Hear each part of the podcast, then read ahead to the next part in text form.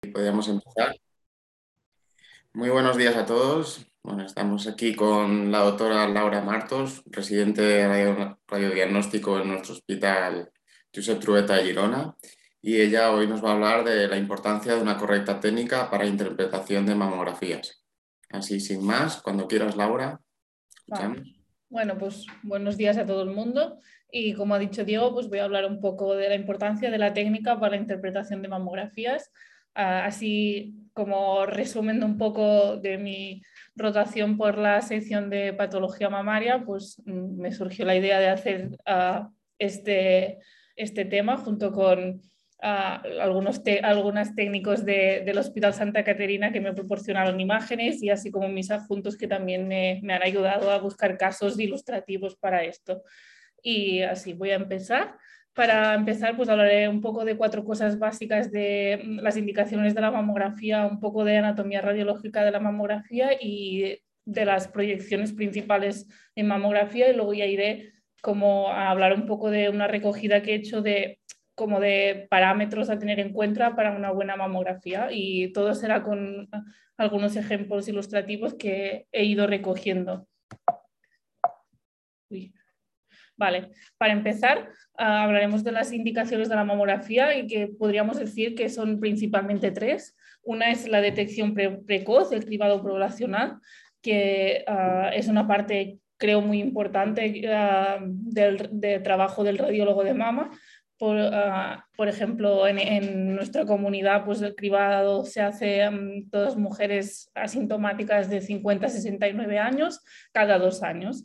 Luego, otra indicación sería la mamografía clínica, ya sea por controles pacientes que han tenido un antecedente de una neoplasia de mama o pacientes sintomáticas porque se notan un bultoma o cualquier problema que tengan. Y la otra es seguimiento de pacientes de riesgo, pacientes que por antecedentes familiares o por estudio genético tienen uh, riesgo de tener un cáncer de mama, pues uh, también es otra indicación, ya sea solo o combinado con otras técnicas como ecografía o resonancia magnética. Uh, luego, para entender lo que vemos en la mamografía, he hecho un mini resumen de anatomía de la mama femenina adulta y la mama está constituida por tres tipos de tejido principal, el tejido glandular, y luego el tejido graso alrededor y el tejido conectivo que sirve de sostén de ese tejido glandular. Y luego otra cosa importante a tener en cuenta es que la anatomía mamaria pues, sufre modificaciones a diferentes etapas de la vida y según la influencia hormonal. Entonces no veremos una mama igual uh, en la pubertad que um, lactando, embarazada o, o en la menopausia. Luego aquí he hecho un poco de correlación con un, con un esquema de lo que vemos en una mamografía en una proyección oblicua y lo que podemos ver es el, para hacernos una idea anatómicamente de lo que visualizamos, el músculo pectoral con su grasa prepectoral, el tejido fibroglandular y la grasa subcutánea. Uh, luego voy, uh, hay una, un concepto importante de la clasificación de densidad del ACR que como en el día a día de patología mamaria pues se usa para informar, o sea, se informa en, todas las mamografías que se ve prácticamente pues el tipo de, de, composición de esta mama.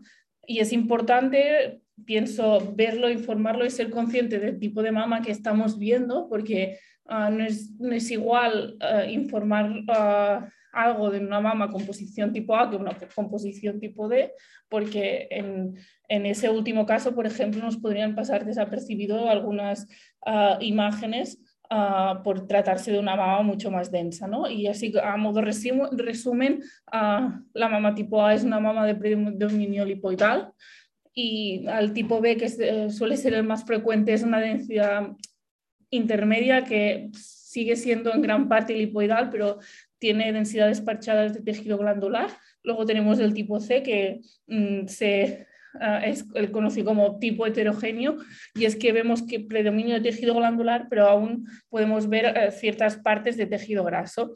Y luego la tipo D es la mama densa, extremadamente densa, en la que visualizamos principalmente solo tejido ah, glandular.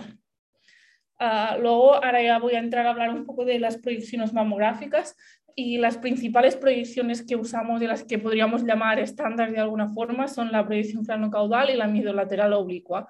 Y el objetivo y la intención de hacer estas dos proyecciones es que mm, en la adquisición de esta mamografía podamos abarcar eh, todo el tejido mamario o la mayor cantidad de tejido mamario posible y la idea es que se complementen entre ellas. Y luego, aparte de estas dos proyecciones que son las estándar, como he comentado, pues tenemos otras proyecciones que podríamos llamarlas mm, complementarias o adicionales, porque en el caso de que haga falta complementar la exploración, porque vamos a una imagen que no sabemos cómo es, tenemos sospecha de una localización un poco ah, diferente o lo que sea, pues podemos complementarlas. Y ahora haré un poco de resumen de ellas. Entonces empezaremos por la proyección cráneo-caudal que ah, lo que, como vemos, se ejerce una compresión, una compresión desde arriba de la mama ah, y luego tenemos la proyección lateral oblicua, que es una proyección oblicua al músculo pectoral y estas son las, las dos principales proyecciones que hemos dicho. Luego tenemos varias proyecciones adicionales, que probablemente hay más de las que yo he puesto aquí, pero... Mm, he puesto alguna imagen de algunas para, a modo de ejemplo, como por ejemplo la proyección del surco intermamario en la que se mm, engloban las dos mamas para ver anomalías pues, más en el surco intermamario, proyecciones lateromedial o lateral pura, luego la proyección compresiva localizada que mm, eh, es muy utilizada, por ejemplo, cuando visualizamos una distorsión o, cualquier cosa, una simetría en la mamografía para para poder comprobar si esa imagen que vemos es sospechosa o no. Y luego tenemos ah, proyecciones para visualizar mejor la proyección axilar, que a veces pues, ciertas partes de ella pueden quedar fuera de, la, de las proyecciones estándar. Y luego he puesto un pequeño esquema de la, de la técnica Eklund que ah, se suele usar en pacientes portadoras de prótesis y consiste en empujar la prótesis ah, posteriormente para que no quede incluida en el, en el plano de compresión y en la imagen mamográfica. Y ya vamos a empezar como a hablar de los criterios para, para, para valorar si una imagen de mamografía es buena o no, no, Y he hecho como un poco de resumen y voy a ir hablando de todos los, los ítems que, que veis a continuación. Y para empezar, el primero eh, es importante que para que una mamografía sea buena es que toda la mama esté está incluida en, la exploración, o sea, que no haya un trozo de mama que no vemos o que nos quede cortada la imagen. ¿no? Luego hay unos parámetros como para decir que en la proyección craneocaudal se ha incluido toda la mama posible, es que vemos, veamos tejido glandular, eh, tejido, ah, un poco de tejido axilar, la grasa retroglandular y que veamos también la sombra del músculo pectoral en la zona central de la mama. Podemos verlo, podemos verlo podemos no verlo, no, a veces no es posible. ¿no?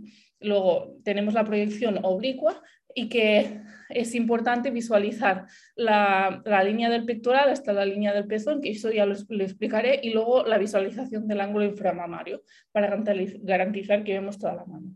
Luego, englobado eso que os he comentado, claro, explicaría pues, no, la visualización del pezón de perfil, la sombra del músculo y el músculo pectoral en el ángulo correcto y voy a hablar de la posterior nipple line o línea posterior del pezón, que o sea, la idea es ah, dibujar una línea perpendicular desde el pezón hasta el músculo pectoral o la parte más, más posterior de la imagen ah, en caso de que no se vea el músculo pectoral. ¿no?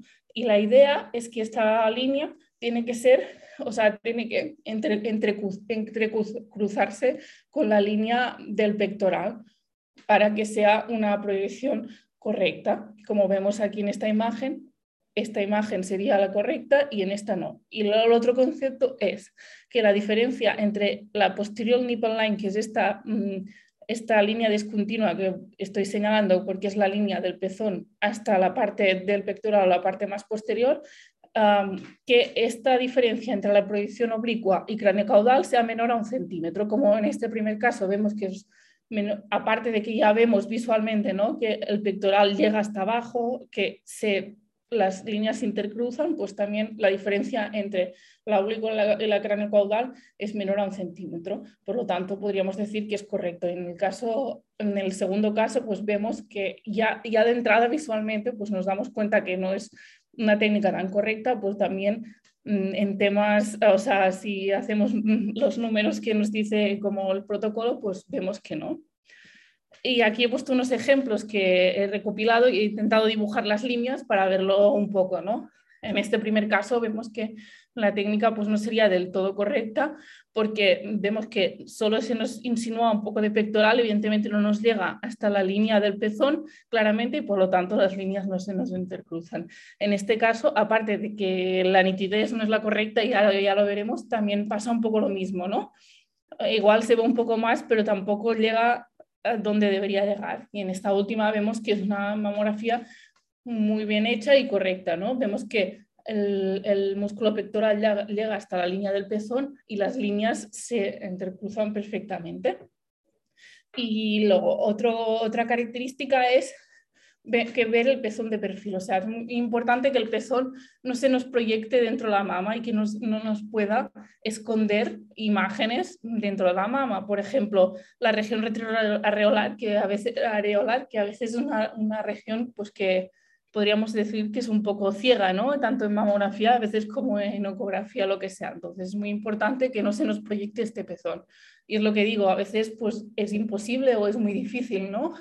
por varias razones. Entonces, otra cosa será tenerlo en cuenta, darnos cuenta y ser conscientes de si este pezón que se está proyectando nos está pudiendo esconder algo potencialmente o no. Y aquí he puesto unas imágenes que he recopilado también ah, de nuestro centro. Por ejemplo, en esta primera imagen vemos el pezón totalmente proyectado dentro de la mama, con lo que aquí en esta zona, pues si hubiese unas pequeñas microcalcificaciones o, un pequeño nódulo, cualquier cosa, pues igual nos lo podría esconder ah, en cierta forma, ¿no? Y en la segunda, pues vemos más o menos un poco lo mismo, que aparte de estar proyectado, también nos produce como un poco de sombra, ¿no? En esta tercera imagen vemos que casi no se ve, la verdad, que está proyectado fuera del, fuera del pecho, por lo tanto es muy correcto porque no está interfiriendo con la interpretación de la imagen de la mama. Y en esta última vemos que también está proyectado dentro, pero también por suerte vemos, ¿no? igual que el tejido fibroglandular queda un poco más posterior y igual no nos esconde tanto, pero bueno, es importante eso, ¿no? que idealmente no tendría que proyectarse dentro de la mama y si se proyecta, pues tenemos que valorar el efecto que está produciendo sobre nuestra imagen, o sea, si creemos que pueda estar ah, interfiriendo o no. Y aquí otros ejemplos más, como agrupando, es un ejemplo del mismo paciente, de la misma paciente, pues agrupando los dos conceptos que, he explicado ahora. ¿no? Estas son dos proyecciones oblicuas. En la primera ni siquiera visualizamos el músculo pectoral, por lo tanto, ya es la primera cosa que vemos que no es muy adecuada, ¿no? Y en, cambio, en el segundo caso, en la repetición de esta prueba, pues se visualizó el músculo pectoral hasta la línea del pezón y por lo tanto está, en este ítem está correcto. Y otra es que en la primera imagen también vemos que el pezón está proyectado dentro de la mano, como en la segunda no lo vemos. Vale, sigamos. Otra, otro ítem a tener en cuenta es que el ángulo inframamario se, ve, se vea claramente en la proyección oblicua. ¿no? Y aquí vemos pues, tres imágenes en las que aquí vemos, por ejemplo, en esta que mm, es incorrecta, eh, en esta imagen el ángulo inframamario no está correctamente ah, mm, demostrado y por lo tanto pues, mm, nos estamos, hay una parte de la mama que no está siendo representada en esta proyección. Y luego en las otras dos, pues vemos que más o menos sí, en la del medio igual sería como la más correcta, en la que vemos perfectamente todo el ángulo inframamario, y en la otra también ah, lo vemos ah, prácticamente. Ya voy a seguir. Ah, luego ya, como hablábamos antes del, de la, charla previa de, a la presentación, pues voy a hablar de la importancia de una correcta compresión y, una, y tracción mamaria. ¿no? Y, y voy a explicar estos cuatro ítems porque creo que son muy importantes, porque no es O sea, la compresión, compresión tiene una razón de ser, o sea, se hace porque es muy importante situar la mama fuera de la pared torácica, porque así pueden entrar todos los tejidos de la mama que nos interesan dentro del detector. otra cosa que también nos, nos, proporciona la compresión es que uh, tenemos menos movimiento de la mama y por lo tanto la, la, vemos más borrosa y hay menos artefacto de movimiento. Luego, otra es que reducimos la dosis necesaria de radiación porque tenemos mucho menos grosor de, tejido al comprimir la mama. Y la otra es que es importante también para separar estructuras, para evaluar y no mm, que se nos pase ninguna lesión. Y eh, luego que tenemos las estructuras también más cerca del detector, así como Ah, tenemos una exposición más uniforme y, podemos, y, reducimos la radiación dispersa. ¿no? Y ahora voy a explicar algunos casos en los que la falta de compresión y de tracción, compresión y tracción mamaria, pues hicieron que algunas imágenes no las viéramos o las viéramos muy poco. ¿no? Y miren, ah, este caso pues, es un caso ah, de un paciente que vino, una paciente que vino hace poco a un control y antes de hacer la mamografía, mm, estuve mirando las mamografías previas, que son esas de 2021, ¿no? y, vi y me quedé con la idea de que la paciente llevaba ah, un clip en esta región y entonces cuando se adquirió la imagen, el momento, pues me di cuenta de que casi ni siquiera se visualiza el clip, o solo, solo vemos mm, milímetros entonces, pues eso mm, mm, me gustó la imagen como para ilustrar la importancia de una buena compresión, una buena tracción, porque en este caso es un clip y no, o sea, no tiene más importancia ver el clip en sí, pero eso nos está ilustrando que hay una cierta parte del parénquima mamario que nos hemos dejado de, de incluir en la imagen. Y entonces eso puede ser importante porque nadie nos dice que en, este, en esta región de parénquima que no, no, no puede haber una lesión sospechosa o cualquier otra cosa. O sea, es el concepto ese de que tenemos que incluir la mayor parte de parénquima mamario posible. ¿no? Y me pareció ilustrativo este caso porque hay una muestra de un, de un clip metálico que nos demuestra que no, no está siendo así. Y este mm, otro caso en el que se visualiza en la, en la eh, ya digo, mm, veo que se ve muy pequeñito, pero ya, ya digo que en las proyecciones oblicuas no se visualiza mucha cosa, pero en las, en las craniocaudales, en, aquí en esta región así más posterior de aquí, pues se visualiza como en la primera imagen, que fue la primera imagen adquirida, se, se visualiza una pequeña mini espiculita uh, que se puede medio intuir y por eso se hizo como otra proyección mm, mejor hecha en la que se veía esta imagen que he ampliado aquí, ¿no?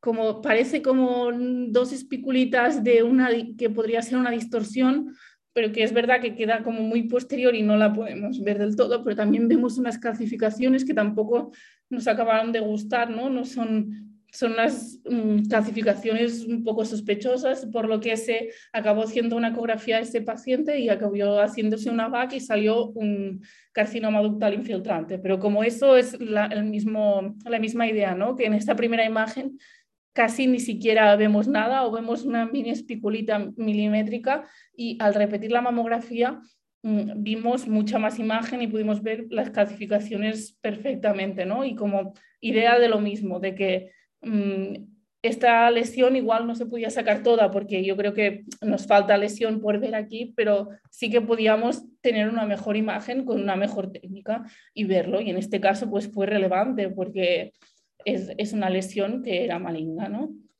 Vale, sigamos. El, siguiente punto sería la importancia de la ausencia de movimiento, o sea, que nosotros veamos la imagen nítida, que podemos delimitar los bordes de los ligamentos de Cooper, las estructuras vasculares y también podemos ver mm, bien delimitado el tejido fibroglandular. ¿no? Y en este, este ejemplo que, que vi hace poco también, pues me gustó más que nada porque se ve muy patente, ¿no? Porque como la paciente lleva unos clips quirúrgicos en, en la región prepectoral aquí, pues mm, se ve claramente que en la primera imagen pues tenemos mm, este doble reborde de los clips, este doble reborde de los clips y, nos, nos, deja claro que aquí hay un movimiento, ¿no? Y también, pues si nos fijamos en lo que comentaba, pues los ligamentos de Cooper y también el, tejido en sí no se ve muy bien definido, los vasos que eso parece no se acaban de definir bien. Entonces, al repetirla, pues tenemos una imagen mucho más clara.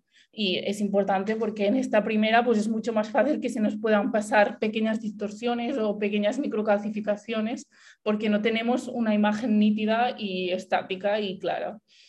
Ah, la otra sería que, que no haya artefactos o elementos externos. Y en eso quiere decir que a veces o sea, es imposible que no haya artefactos o elementos externos. Me refiero a que igual un paciente lleva un marcapasos, un reservorio venoso o cualquier otra cosa que evidentemente no se puede retirar para la realización de la mamografía, pero a veces hay elementos externos que, por ejemplo, mm, podemos ver pelo, podemos ver mm, pacientes que tienen algún, algún problema cutáneo y que sea alguna verruguilla o que tengan ah, una alteración en la piel, pues que se pueda proyectar dentro de la mamografía, ¿no? Y entonces es importante, por ejemplo, también que si el técnico al hacer la exploración visualiza que el paciente tiene una, una, una verruga en la mama, por ejemplo, pues que nos lo pueda especificar de alguna forma para que nosotros, si vemos una imagen proyectada en esa zona, pues podamos pensar que es debido a eso y no nos lleve a errores o a más exploraciones para el paciente. Y seguidamente pues voy a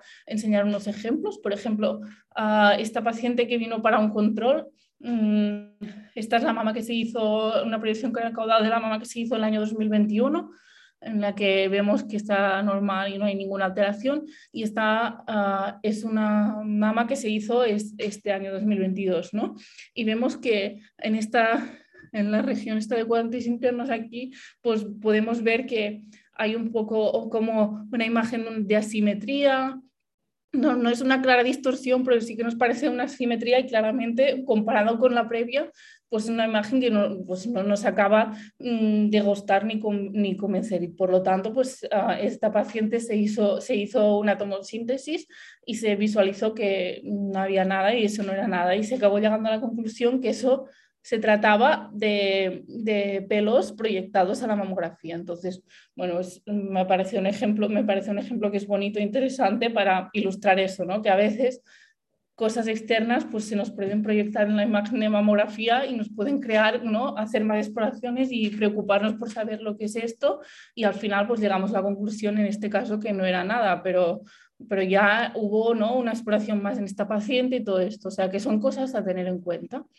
Ah, y nada, aquí también he puesto algunas imágenes de marcapasos, que en este caso la verdad es que tampoco es que tapen mucho el parénquima ni el tejido fibroglandular ni nada, pero bueno, en algunos casos pueden estar, pues, proyectarse de alguna forma más hacia, hacia la mama o taparnos alguna estructura. Y entonces, pues ya en cada caso se tendría que valorar ¿no? y individualizar la necesidad de hacer proyecciones adicionales por si nos tapa alguna estructura o si nos molesta o lo que sea. Ya, ah, ya vamos acabando con los criterios y la otra es la ausencia de pliegues cutáneos, que, o sea, los pliegues cutáneos son muy frecuentes, tanto de la propia mama como abdominales o de la axila o lo que sea, y son un hallazgo muy frecuente en las mamografías y que a veces o sea, se, eh, son muy difíciles de de que no salgan proyectados en la imagen.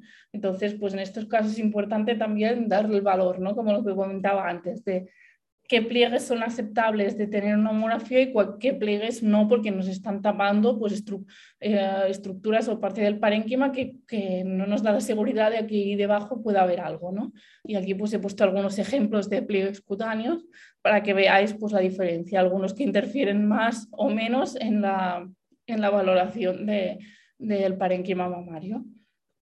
Y la otra ya para acabar como eso sí tenemos en general es que las imágenes sean simétricas, ¿no?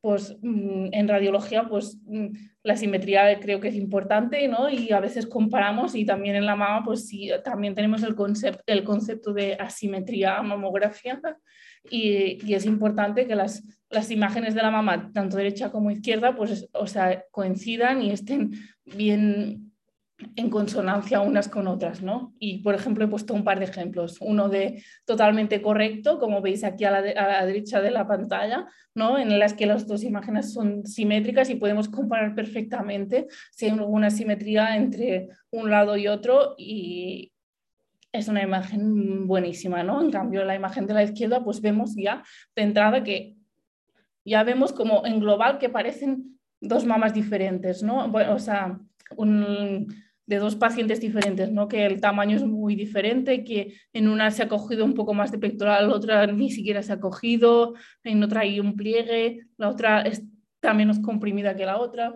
Entonces, pues eso es importante para la valoración, una mejor valoración de las simetrías en, en la mama.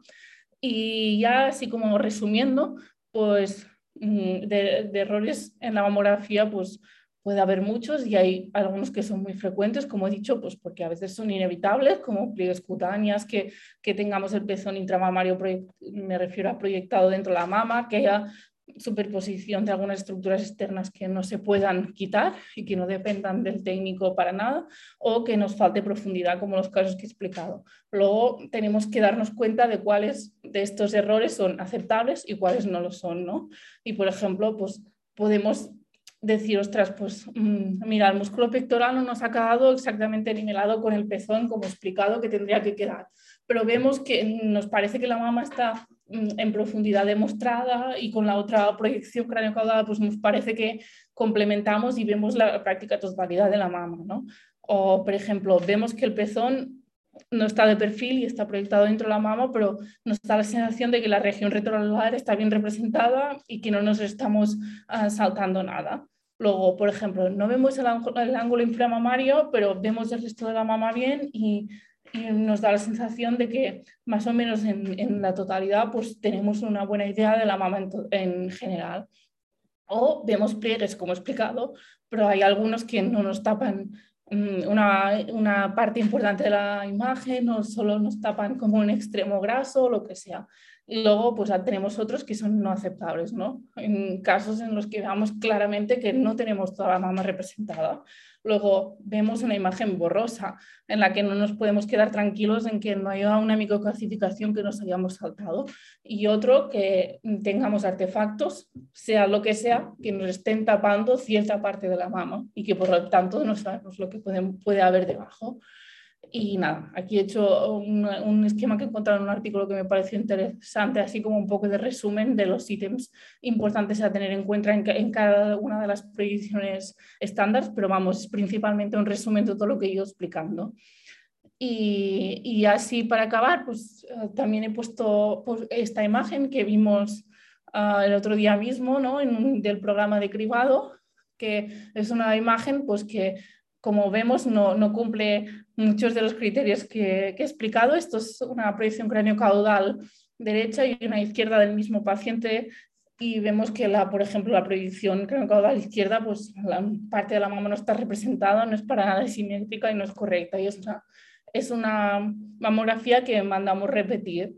¿no? Y haciendo búsqueda de ese tema y todo esto, pues encontré este cuestionario del ACR que proponen como un cuestionario para que el radiólogo pues, lo, rellene para comunicarse pues, con, de alguna forma con el, con el técnico y explicarle o sea, la razón por la que esa imagen tiene que repetirse según su criterio y pues poner un poco los ítems que no se ven o que no se visualiza y la razón de repetirlo. Y eso me parece interesante mencionarlo porque, no sé, yo creo que en la mamografía clínica sí que tenemos más contacto ¿no? con el técnico porque en el momento pues vemos la imagen con él y a veces pues completamos con ecografía, tenemos que pinchar, lo que sea, pero a veces en los programas de cribado, pues claro, se hacen muchas mamografías y la mayoría de veces el radiólogo en ese momento pues no está presente porque se hacen mamografías de cribaje y se, y se informan posteriormente, ¿no? Y eso pues puede ser interesante porque igual el técnico que ha hecho estas mamografías en ese momento pues no coincide contigo y no se lo puedes decir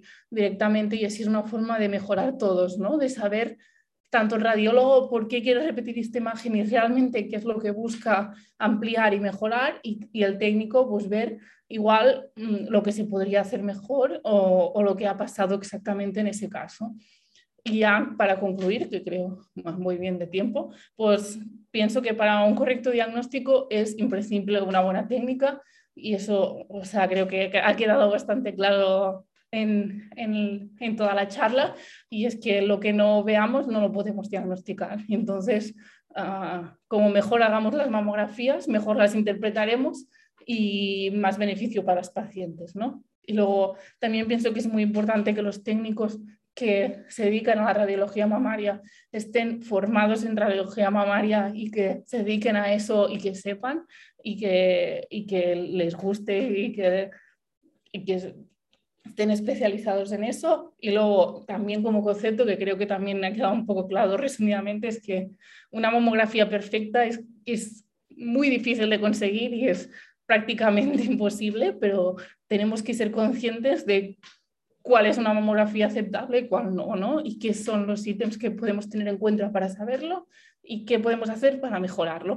Y luego, ya como mensaje que creo que son también lo más importante, es que el feedback entre técnicos y radiólogos es muy importante para tener una mejor técnica de, de, mamografías y también para interpretarlas mejor. Y que evidentemente pues, hay cosas que, que los que errores mamográficos que no se podrán, o sea, que no dependerán del técnico y otros que sí, pero lo importante es comunicarnos entre todos y ver cuáles son los problemas de uno los problemas de otro para hacer un mejor diagnóstico y para uh, tener una ventaja para la paciente. Y que, y que el, el radiólogo, pienso que el radiólogo de mama es importante también que sepa hacer mamografías, porque sabiendo hacer la mamografía y sabiendo la técnica, también puede conocer el mismo más lo que necesita y lo que quiere de, una mamografía. Y nada, aquí un poco de bibliografía y ya está.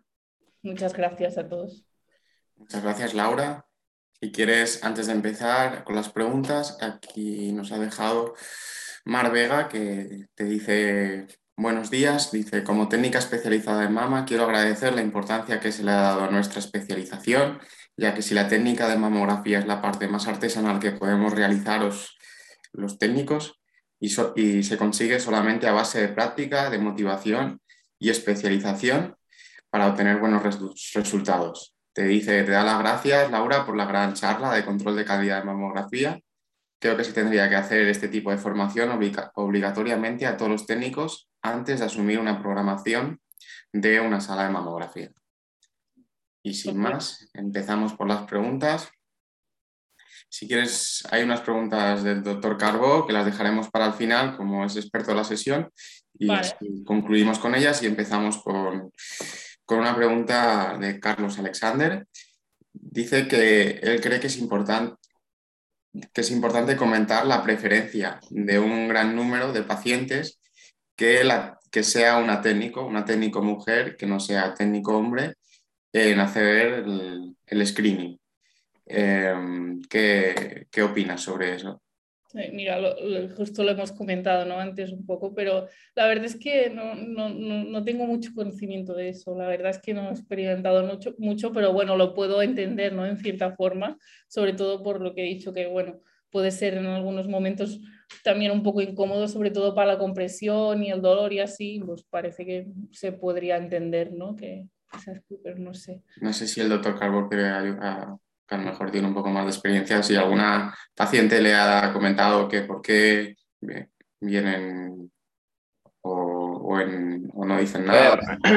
Yo, eh, como radiólogo, realmente ves a las pacientes mm, a veces durante las mamografías, durante las tomosíntesis o las, las biopsias guiadas por esas técnicas, pero normalmente cuando las ves es en la ecografía y no hay ningún problema, al menos en mi experiencia, para que un, un doctor varón les haga esa exploración. Pero sí que es verdad que quizá con, con las mamografías es distinto y, en muchos centros la figura del, del, técnico que se dedica a esta, a esta vertiente es, es femenina. Dicho esto, no, yo no no creo que se deba sexualizar esa figura. O sea que estamos en el siglo XXI y creo que todos los técnicos deberían tener las mismas posibilidades. Pero sí que entiendo la postura de las mujeres en este sentido. Bueno, vamos con la siguiente pregunta, Laura. Dice eh, la doctora Gloria Gómez, dice, en el programa de, de garantía de calidad debe recogerse la tasa de repetición de exploraciones y por, qué se producen esa tasa de repetición. En vuestra experiencia, ¿la, la recogeréis y cuál consideras tasa como normal y si ponéis medidas correctoras.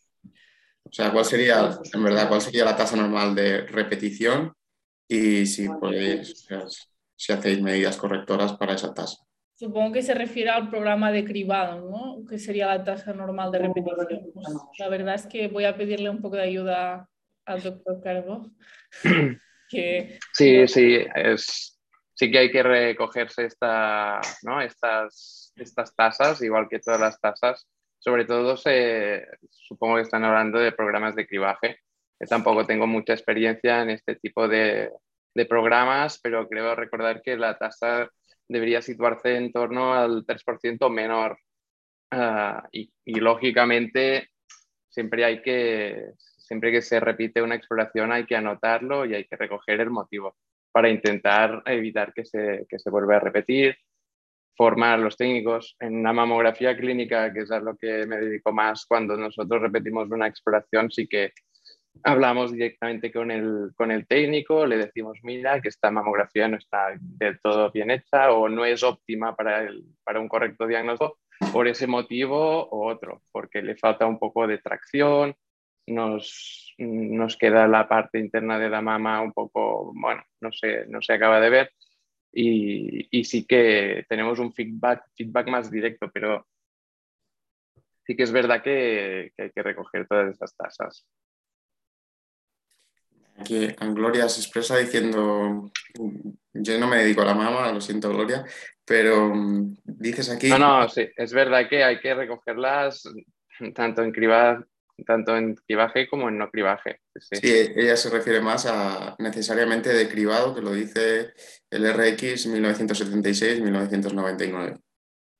Desconozco esta parte más burocrática, pero estoy de acuerdo con Gloria. Hay que recoger todas esas tasas. Vale, porque supongo que yo no me acuerdo muy bien, pero Gloria se refiere a, más a la tasa una es la tasa de repetición y otra sería la tasa de recitación por que ves algo sospechoso en el, en el, en el screening. Y otra totalmente distintas. Sí. Y, otra cosa es la tasa de repetición porque la mama está técnicamente mal hecha, ¿no? La tasa de repetición debería ser inferior al 3%.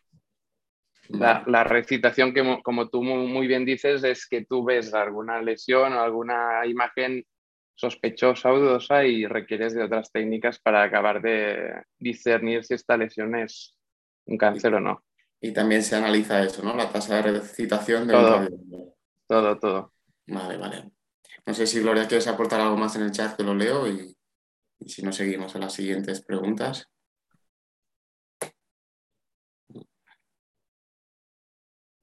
Dice, sí, es tasa de repetición, gracias por las respuestas. Vale, seguimos con las preguntas. Estas son del doctor Carboya, Marta. Eh, Laura, eh, ¿crees que se repiten las suficientes mamografías con mala técnica o técnica insuficiente? ¿Qué sensación tienes durante la rotación que has tenido? En, claro, depende de cada hospital. En el Hospital Trueda, por ejemplo. En general, pues la verdad es que no he visto que se repitieran una gran cantidad de mamografías, pero yo creo que por lo mismo, ¿no? Un poco por como un poco por lo que he ido comentando, ¿no? que muchas veces pues vemos que hay algún error en la técnica, pero podemos asumir que, que, hemos hecho, o sea, que hemos visto gran parte de la mama o que nos, nos, ha, satisface ¿no? lo que buscamos o lo que de eso. Yo la verdad es que no he visto repetir gran cantidad de ellas, pero pienso que, yo creo, pienso que es bastante correcto el número de las que repetimos, porque es que a veces también hay que tener otras cosas en cuenta, ¿no? Porque repetir tampoco es inocuo ni, ni gratis para el paciente, ¿no? En, pienso que en los casos de cribado, por ejemplo, pues bueno, aparte de la radiación y, y de todo esto, pues a veces también la parte ¿no? de la angustia del paciente de, por la recitación y, y, todo esto, ¿no? Y pienso que si es necesario, evidentemente tiene que hacerse, ¿no? Pero hay ocasiones en las que se puede evitar. Es mi opinión un poco personal, ¿no? De lo que pienso y lo que he vivido también esos, esos meses en la rotación y mi visión desde, como residente. Vale, siguiente pregunta ahora. ¿Crees que la inteligencia artificial nos va a ayudar a mejorar los parámetros técnicos o la calidad de imagen de la mamografía? Sí, yo creo que sí. Creo que, creo que claramente sí. O sea, yo pienso que, que va a ayudarnos, o sea, que, o sea, si el, eh, o sea, si el software de inteligencia artificial puede aprender que cuáles son los, los, parámetros de calidad de una mamografía, nos va, yo creo que nos va a poder ayudar a, a decidir cuáles uh, son de calidad y cuáles no. Y de hecho hay otras cosas por las que ya se está usando la inteligencia artificial en mama y me consta pues que funciona bastante bien. Yo que soy así un poco, que me gusta, bueno, que vivimos en una época en la que te haces tú la compra solo, que te lo pagas todo. No sé si llega, crees que ha llegado algún día de que habrá automamógrafos, que llegue la paciente a un box, meta el pecho dentro y, y la propia máquina te haga la mamografía y... No Pero sé. Bueno, me niego a creer que las tasas de recitación van a, van a crecer. ¿eh? Si, es la paciente la que tiene que hacerse la mamografía. Pero bueno, nunca digas nunca, Diego. Ya, ya. Dentro de unos años. Nos puede ayudar y también aportarnos como un, un, valor añadido, ¿no? También en algunas cosas, pero tanto como sustituir, no, no lo sé. No creo que... como decía Mar Vega, es la parte más artesanal del técnico y creo que es bastante bonito que lo sigan haciendo los técnicos y que esto no sea tan impersonal en el, en el futuro, ¿no? Correcto. Laura, siguiente pregunta. Dices, ¿crees que es importante la subespecialización de los técnicos de radiología que se dedican a patología mamaria? Totalmente, pienso que es bastante importante, muy importante. En mi opinión, creo que sí. O sea, que los técnicos solo se dediquen a la mama y estén ahí 100% con mama. En mi opinión, pienso que sí, porque creo que es, o sea, que es un campo que es complejo y es o sea, que es muy, muy dependiente, ¿no? Como hemos comentado, de que, de que el técnico pues, nos adquiera una imagen correcta y, y creo que sí, yo lo creo importante, la verdad.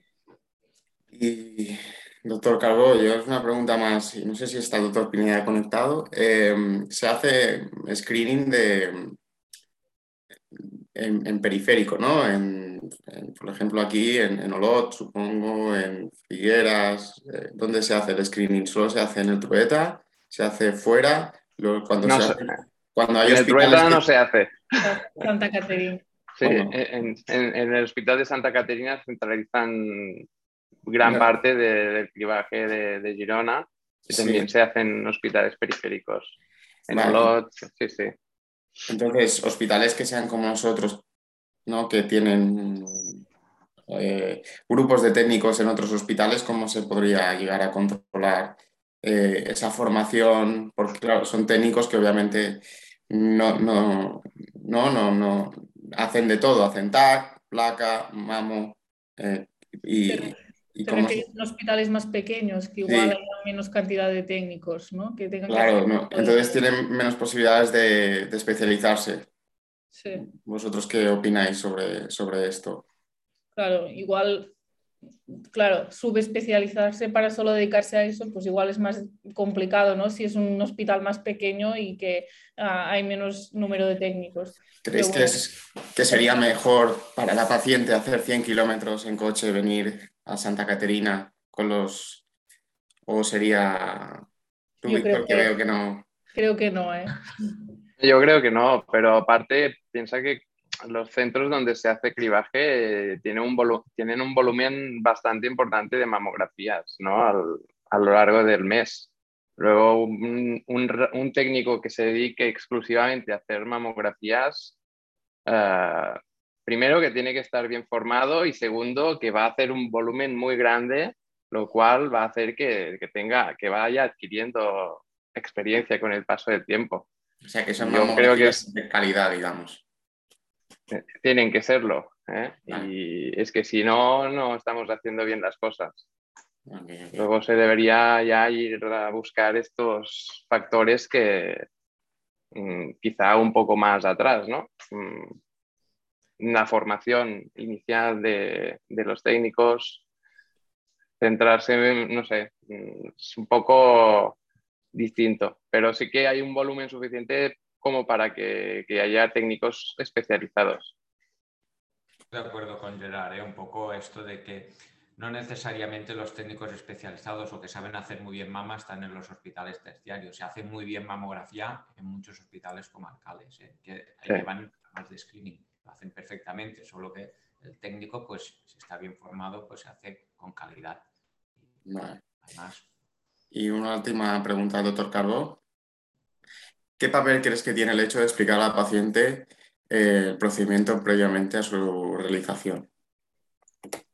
Ah, creo que es mm, muy importante, creo que es fundamental, de hecho, ¿no? Tanto como para que los pacientes, o sea, para que las pacientes pues, se sientan más cómodas y Ah, sobre todo como lo que decíamos, ¿no? La molestia de la compresión y todo esto, como porque, por lo que decía, los programas de cribado, ¿no? Para mejorar la adherencia, ¿no? Porque si una paciente viene a hacerse una mamografía de cribado, se le explica bien lo que se va a hacer y se siente cómoda, pues probablemente a los dos años va a volver a hacerse la, la siguiente mamografía de cribado, ¿no? Con más probabilidad que no si no se la trata tan bien o no se lo explica bien todo lo que se está haciendo. Perfecto. Aquí os leo el comentario de Mar Vega. Dice, con respecto a la repetición de la mamografía, se supone que el técnico entrega la mejor imagen que es capaz de obtener y para eso tiene que estar capacitado para valorar si ha conseguido una buena imagen o si puede mejorar. O sea, el técnico cuando hace la imagen la valora, salvando las dificultades de la técnica de cada paciente, ¿no? Y, ser el técnico el propio de repetir antes la imagen antes de, enviarla al TAC, ¿no? Y os leo, os leo aquí en preguntas y respuestas. La doctora Viejo te felicita por la charla y la doctora Joana Ferrer. Eh, en nuestra experiencia eh, es vital que el técnico esté especializado en mama, formado en la exploración mamaria y sobre todo motivados y sí que muchas y refiere que muchas mujeres eh, prefieren que la exploración la haga una mujer. Más. No sé si, doctor Carbo, quieres añadir algo más y concluir. No, decir que, bueno, agradecer a Laura su sesión, que ha sido muy, muy ilustrativa y muy docente. O sea que muchas gracias. No, y decir esto, la importancia de, de tener una buena técnica de imagen para que nos permita tener una, suficiente información para poder dar el diagnóstico certero como radiólogos mamarios y, y nada, si quiere añadir algo el doctor Pineda. No, yo solo para concluir, a felicitar a, a, Laura, bueno, daros las gracias a Gerard y a Diego por vuestra participación en la sesión y a Laura, pues felicitarle la, la enhorabuena porque ha sido una sesión muy interesante que ha puesto en valor realmente la labor que hacen los técnicos, que no es nada fácil como ha demostrado, y que tiene implicaciones importantes, ¿no? Porque si no hacemos bien la técnica, difícilmente vamos a diagnosticar bien, ¿no? Y eh, nada más, solo como resumen, lo que ha dicho más lo importante es tener claro al final qué es aceptable y qué no es aceptable, ¿no? Dentro de lo no aceptable, claramente no es aceptable que no esté cogido todo el tejido mamario, ¿no? O no es aceptable que no tenga una correcta compresión y tracción para eliminar ah, borrosidades, para disminuir la dosis y para desflecar bien el tejido mamario. Y, por último, también que no hayan ah, superposición de componentes externos o, pliegues cutáneos. ¿no? Ah, yo creo que lo ha dejado muy claro cómo hay que hacer una mama bien hecha. No es fácil hacerla, pero como mínimo hay que tener claro qué es lo aceptable y qué es lo no aceptable. Eso me ha gustado mucho. Por lo tanto, te felicito, Laura. Y sin más, no sé si quieres añadir algo más, si te parece bien.